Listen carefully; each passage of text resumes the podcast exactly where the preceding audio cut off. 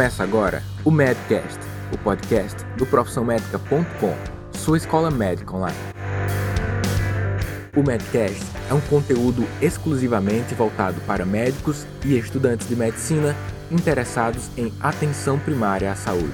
É produzido pelos médicos Daniel Coriolano, Alexandre de Lima Santos e Roberto Ribeiro Maranhão, o Bob. Nesta quarta temporada, a médica Luísa Portugal participa com a gente.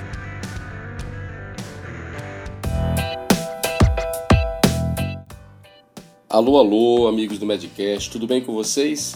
Alexandre com vocês novamente e a gente passa a partir de agora a conversar com vocês sobre um dos temas muito importantes no dia a dia do médico de família, do médico que milita na atenção primária em saúde. E a gente vai trazer uma situação, imaginar uma situação prática que é muito corriqueira, que é muito cotidiana, né, para abrir esse Medcast de 2017. Satisfação estar com vocês mais uma vez.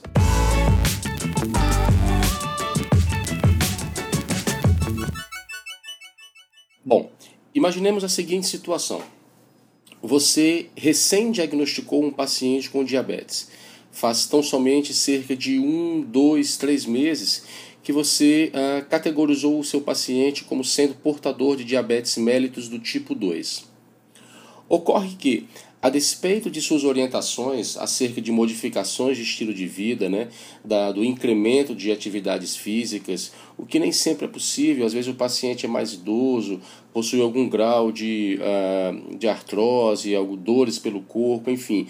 A atividade física, apesar do seu efeito já plenamente reconhecido na literatura médica, nem sempre é factível é, para alguns perfis de pacientes. É, por outro lado, também, com um componente do tripé da, da, abordagem clínica do diabetes no âmbito do consultório médico, tem-se também a readequação alimentar.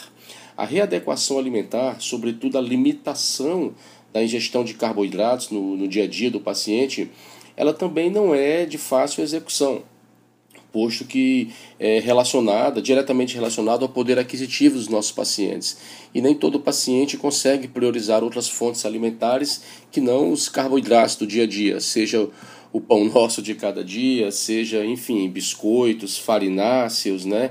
Ah, então, é, medicações, perdão, é, alimentos ricos em carboidratos e que impactam sobremaneira na glicemia média dos pacientes é, o que ocasiona de, de médio e longo prazo o surgimento do diabetes. Bom, diante dessa situação de um paciente recém-diagnosticado com diabetes há muito poucos meses ou semanas, né, e que você percebe que o seu paciente ele não vem efetivamente realizando o controle adequado ou trazendo para níveis adequados o seu nível glicêmico médio, sobretudo da glicemia de jejum. Que medida farmacológica lançaremos mão a partir de então? A droga de primeira linha, de primeira escolha, é, na abordagem terapêutica farmacológica do paciente portador de diabetes mellitus é a chamada metformina, que é basicamente a única biguanida aprovada para uso clínico em nosso país. A metformina ela tem, é, ela tem apresentações de 500 mg, 750 mg, 850 mg e 1000 mg. Obviamente que, do ponto de vista do uso clínico da droga, nós devemos ter em mente é, o valor mínimo da prescrição ao qual nós iremos lançar mão para o paciente, bem como devemos ter em mente o teto terapêutico da droga. Para toda droga de uso contínuo, é importante conhecermos esse teto operacional da droga, porque o teto terapêutico da droga ele se aproxima bastante ah, do teto toxicológico da droga. Então, quanto mais você aumenta as doses terapêuticas de qualquer medicação eh, em direção ao teto terapêutico, maior a possibilidade, a probabilidade da ocorrência de efeitos colaterais. A metformina, em geral, ela é utilizada é, duas a três vezes ao dia. Essa é a prescrição básica da metformina para o paciente portador de diabetes mellitus. O que não quer dizer que, uma vez prescrita tal medicação, você vai abrir mão ah, das, das medidas não farmacológicas usuais, como a readequação alimentar e a atividade física. Na verdade, a metformina seria uma segunda opção em relação àqueles pacientes que já implementaram mudanças no estilo de vida, entretanto, ainda não galgaram atingir os níveis ah, de tratamento adequados. Uh, A diretriz brasileira de diabetes aponta que você pode fazer, ao invés de duas a três vezes ao dia, você iniciar a metformina somente uma vez ao dia após a refeição. E essa medida de uma vez ao dia visa, sobretudo, a, a, evi a evitar a progressão daqueles pacientes que são portadores de pré-diabetes, né, ou estágios anteriores ao diabetes, do ponto de vista da medição da glicemia, bem como para evitar o surgimento de efeitos colaterais. O surgimento de efeitos colaterais nas medicações de uso contínuo, como são a metformina no tratamento do paciente portador de diabetes, eles é, eventualmente podem causar bastante desconforto para o paciente, é, culminando na descontinuação da droga. A metformina ela é particularmente útil como primeira linha na abordagem farmacêutica, é, farmacológica, perdão, terapêutica do paciente portador de diabetes mellitus, sobretudo pela, pelo seu perfil de segurança de longo prazo, o que é bastante importante. Ela possui também um efeito neutro ou até mesmo positivo sobre a perda de peso dos pacientes. Outro dado importante em relação à metformina e que uh, é fator de escolha como primeira droga, no caso dos pacientes portadores de diabetes tipo 2, é a baixíssima ocorrência, ou praticamente podemos dizer, a ausência da ocorrência de hipoglicemia, o que é importante, sobretudo, do ponto de vista de pacientes idosos.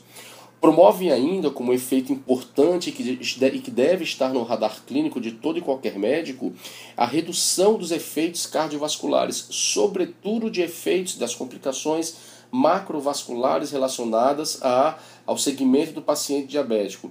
E aí a gente fala particularmente da chamada doença coronariana, das chamadas doenças cerebrovasculares e das doenças vascular periférica.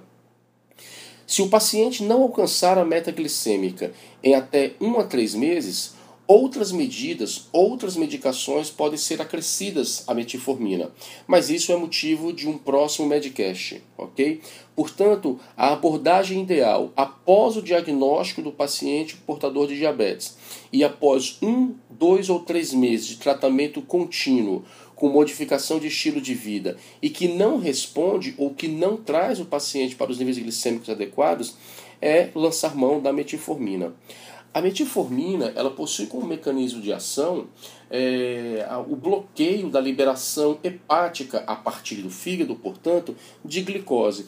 Portanto, diferente de outras classes farmacológicas para tratamento de diabetes, ela promove um efeito anti-hiperglicemiante e, adicionalmente, promove uma maior ação sensibilizadora da insulina a nível periférico, aumentando, portanto, o consumo de glicose a partir dos tecidos musculares periféricos.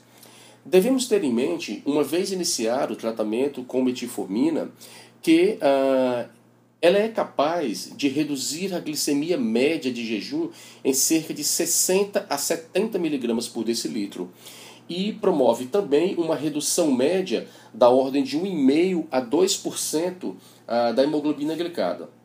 Portanto, quando lançarmos mão do uso clínico da metformina, vigiemos primeiro a adequação uh, da glicemia de jejum e tendo como segundo parâmetro ou parâmetro de fundo a adequação da redução média da hemoglobina glicada.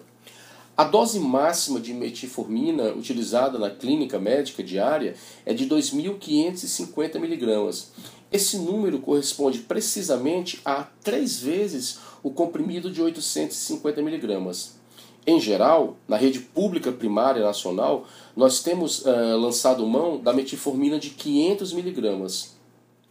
Existe ainda uma outra formulação é, advinda da necessidade, é, em virtude da ocorrência na clínica, de muitos efeitos colaterais relacionados ao trato gastrointestinal, como náuseas, diarreias, dor abdominal, que são importantes demais e que eventualmente acometem até cerca de 30% dos pacientes e é responsável, em média, por 10% da descontinuação dessa droga ao longo do tratamento. Uh, as formulações do tipo XR são as chamadas liberação de liberação lenta, né? E por ser de liberação lenta, você lança mão de menos dosagens diárias. Então, em geral, as formulações de metformina do tipo XR, elas você uh, prescreve para o paciente somente uma a duas vezes ao dia.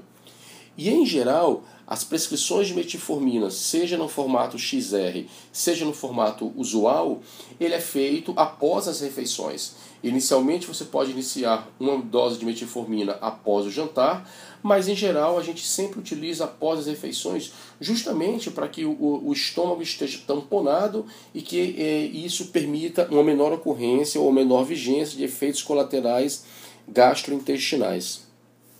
Existem também, e deve ser objeto de avaliação médica dentro do consultório, as contraindicações clássicas ao uso da metformina, como, por exemplo, na gravidez, na insuficiência hepática, na insuficiência renal, na insuficiência cardíaca, na insuficiência pulmonar e na acidose grave. Em geral, está proscrito, nós devemos não utilizar ou utilizar com muita cautela em pacientes com insuficiência renal. A metformina, em geral, para níveis de creatinina próximos a 1,5 mg por decilitro, estão proscritas.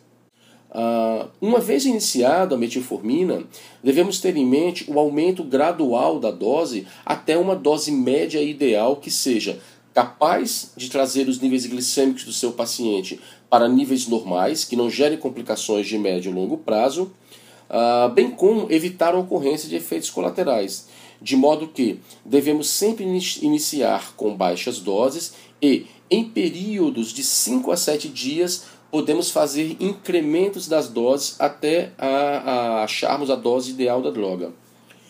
Como benefícios de médio e longo prazo do uso da metformina, já comentamos anteriormente, é a redução dos eventos chamados macrovasculares no paciente diabético, tais como a, a doença coronariana, doenças cerebrovasculares e a chamada a doença vascular periférica, ocorre ainda uma melhora do perfil lipídico, o que torna essa droga também de escolha naqueles portadores de pacientes, é, naqueles portadores de diabetes tipo 2 associados à dislipidemia. Ah, ocorre ainda que a metformina pode ocasionar uma redução do peso, o que eventualmente pode ser benéfico naqueles pacientes portadores de diabetes 2 e obesidade ou sobrepeso. Como efeito colateral tradicional, além daqueles tradicionais relacionados ao trato gastrointestinal, tem sido descrita na literatura uh, médica relacionada à metformina a ocorrência eventual de deficiência de vitamina B12 e consequente formação de anemia megaloblástica. Apesar da reconhecida importância do uso da metformina nos pacientes diabéticos do tipo 2, sobretudo relacionados à redução do risco cardiovascular global dos pacientes, pela redução da incidência ah, de eventos cardiovasculares potencialmente fatais, não há na literatura ainda evidência, prova científica em definitivo, de que ocorra redução das complicações microvasculares do diabetes. Entretanto, a literatura, ao deixar isso em dúvida, aponta que, de longo prazo, muito provavelmente sim, a metformina irá atuar de forma eficiente sobre as complicações microvasculares relacionadas ao diabetes tipo 2. A gente vai ficando por aqui, foi um prazer estar com vocês hoje novamente e a gente inicia agora também uh, um, uh, pequenos, uh, pequenas avaliações acerca do uso clínico de, das drogas relacionadas às doenças cardiovasculares, tanto relacionadas à dislipidemia, ao diabetes, à síndrome metabólica e hipertensão. Ok? Um grande abraço, prazer estar com vocês, um excelente ano de 2017 e permaneçam com a gente. Um abraço.